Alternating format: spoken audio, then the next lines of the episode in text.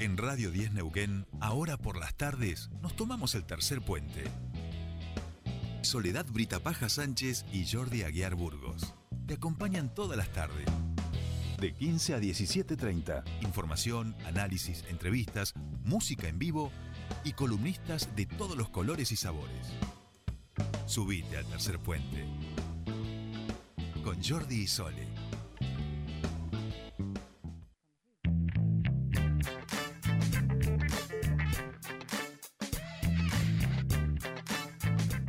Ya estamos aquí, 15.38 minutos y como habíamos anunciado al comienzo del programa nos vamos hasta la Cámara de Diputados de la Nación porque allí había convocada para el día de hoy una sesión especial para darle tratamiento a la ley de etiquetado frontal de alimentos y finalmente a esta hora parece que no se ha logrado llevar adelante por la falta de quórum porque el partido principal de la oposición, Cambiemos Juntos por el Cambio, eh, no ha dado ese quórum. Vamos hablar de este tema con Guillermo Carnaghi, diputado del Frente de Todos que ya nos está escuchando. Guillermo, muy buenas tardes. Los saludan Sol y Jordi. Bienvenido a Tercer Puente. Buenas tardes, ¿cómo están ustedes? Bien, bien, bueno, gracias, gracias por, por, atendernos. Imagino que hoy, bueno, se pensaba en una jornada un poco más intensa y finalmente no han dado el quórum.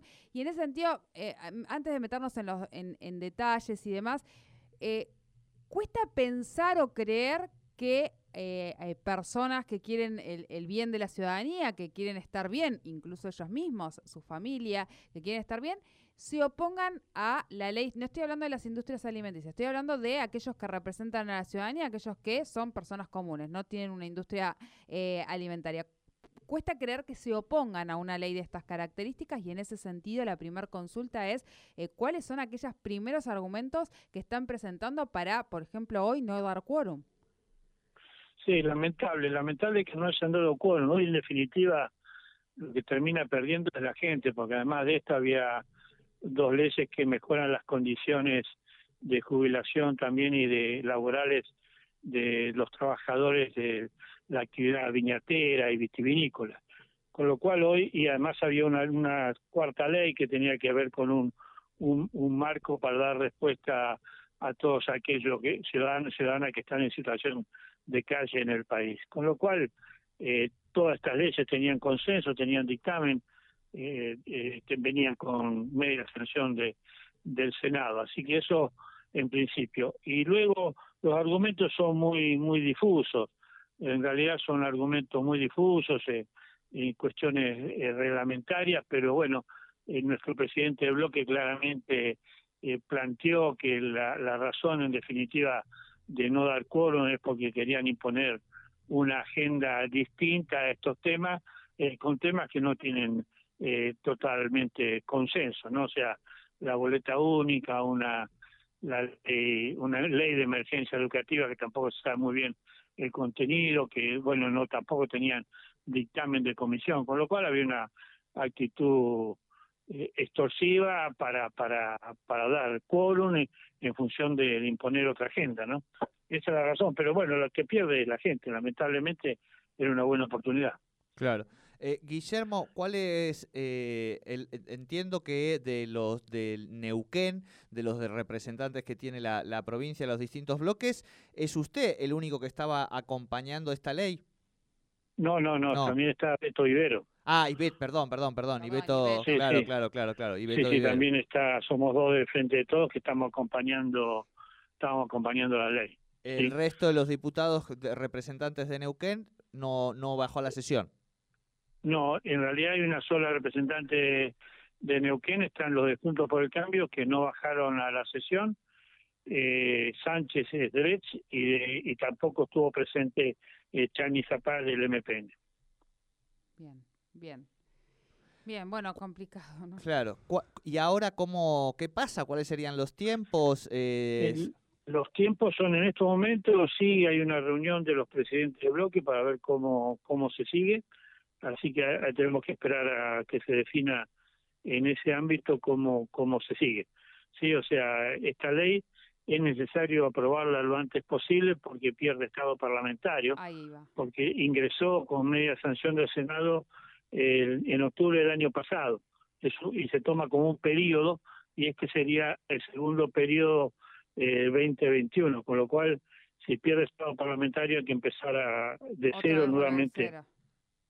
con este proyecto que realmente sería una lástima porque tiene tiene eh, logró mucho mucha firma el dictamen, ¿no? O sea, luego de muchas reuniones, muchos debates, de, de muchas posturas a favor, muchas posturas en contra, logró sobre un plenario de comisiones ciento y pico, ahí nomás no llegamos a ciento cinco eh, diputados y diputadas en ese plenario, 91 eh, firmamos el dictamen, con lo cual eh, claramente tenía un gran apoyo transversal, o sea que no hay razones eh, a la vista para, para no aprobar la ley y es todo beneficio, el beneficio está claro por lo planteado por nutricionistas, pediatras, médicos, asociación de consumidores, que eh, es un beneficio para todos porque y todas, porque todos y todas somos consumidores, ¿no? Entonces, esta ley que, que advierte sobre, sobre elementos que hacen mal a la salud, exceso en sodio, en grasa, eh, en azúcares, eh, bueno, es un, es un proyecto muy bueno que ya funciona bien en otros países limítrofes, ¿no? Sí, eh, vuelvo a insistir, digo, a quien a quien podría perjudicar y quien tendría que oponerse en última instancia es la industria eh, la, industria alimentaria y no las personas comunes, digo, porque en realidad no, esto no reprime el derecho de nadie, simplemente los amplía, amplía el derecho a poder elegir qué es lo que uno quiere comer a partir de que eso esté claro, nada más y nada menos. Está, bien tu pregunta, porque en realidad esta ley no prohíbe eh, tal o cual producto, lo que hace es advertirnos a los consumidores eh, qué, tiene este producto y si es nocivo para la salud. Con lo cual, obviamente que hay resistencia, y esto, y esto lo expresaron en, en, estas reuniones eh, que se hicieron previa a la reunión de comisiones, resistencia de, de las fabricantes de bebidas gaseosas, de fabricantes, bueno, de la industria alimenticia, y esa resistencia está porque, bueno, eh, no, no quieren modificar su, su, su forma de, trabajar y no quieren modificar eh, los productos que elaboran.